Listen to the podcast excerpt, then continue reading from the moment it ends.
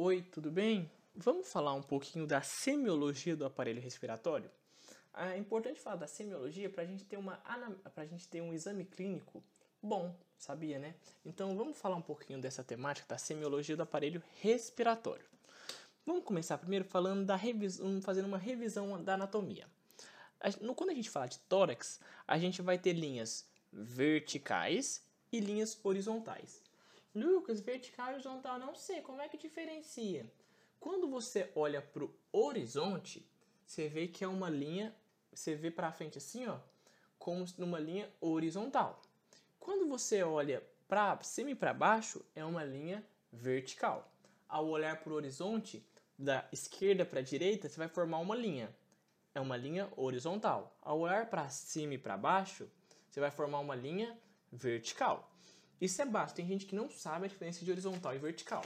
E isso é muito importante para tudo na nossa vida. Desde coisas básicas geográficas, tipo assim, de horizontal, vertical, para fazer até uma cruzadinha, até para nossa medicina, para a semiologia do aparelho respiratório. Então, quando a gente falar dessa semiologia, a gente vai ter que pensar em linhas verticais do tórax e linhas horizontais do tórax. Então, beleza. Como linha vertical no tórax, a gente vai ter algumas. A gente vai ter como principais, nessa hora, é bom você procurar no Google alguma imagem. Vou ver se eu deixo alguma imagem linkada para você dar uma olhada. As linhas verticais são várias. A gente vai ter a linha médio-external, a linha externo-lateral, a linha para-external, a linha hemiclavicular. A linha hemiclavicular é de suma importância para a nossa localização anatômica. A linha axilar anterior, ou seja, da frente axilar média e axilar posterior, de trás. A gente também vai ter a linha escapular e a linha vertebral. Lembrar que a linha vertebral está na face posterior, não esquece disso. A linha médio-external ela vai de, ela vai de mais medial para mais lateral. Então é uma linha que vai de mais medial, medial no corpo é o meio, para mais lateral. É a linha médio-external. Tranquilo? Então, quando a gente fala de linhas verticais, a gente vai ter várias linhas. Lembra elas? Vamos de novo? Linha para-external, linha externo-lateral, linha média-external, linha hemiclavicular, axilar anterior, axilar média, axilar posterior, escapular e linha vertebral. Quando a gente falar de linha horizontal, a gente vai ter... Aí elas vão seguir os nossos espaços intercostais. Lucas, espaços intercostais que, que é espaço intercostal? O espaço intercostal nada mais é do que o espaço entre as nossas costelas, certo? Então, esses, essas linhas horizontais, elas vão seguir os espaços intercostais. Que esses espaços intercostais vão estar onde? Nos músculos intercostais, certo?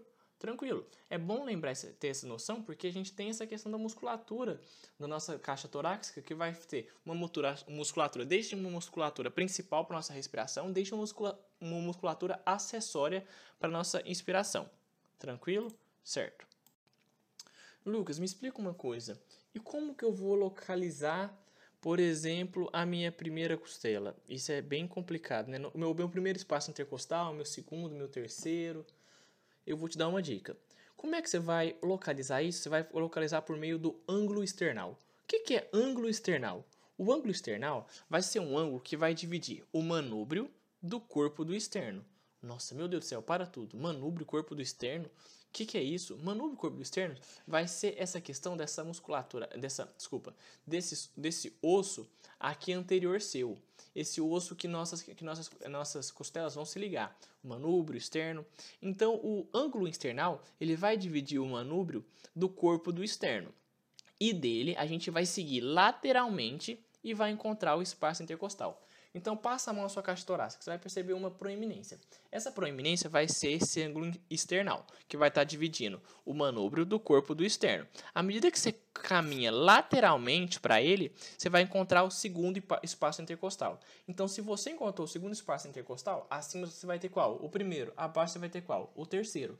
Então, sempre que você vai fazer um exame, tenta achar essa linha, essa, desculpa, esse ângulo external, porque à medida que você achar esse ângulo external, você vai poder localizar o espaço intercostal que você se encontra.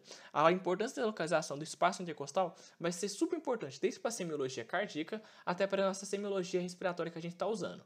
Então, é bom buscar o, o ângulo external para a gente ter uma noção da da localização do, do segundo espaço intercostal. Por enquanto, vamos só nisso, tranquilo? Então, essa foi a primeira parte da semiologia do aparelho respiratório, que nada mais é do que uma revisão da anatomia em si, certo? Obrigadão e até o próximo.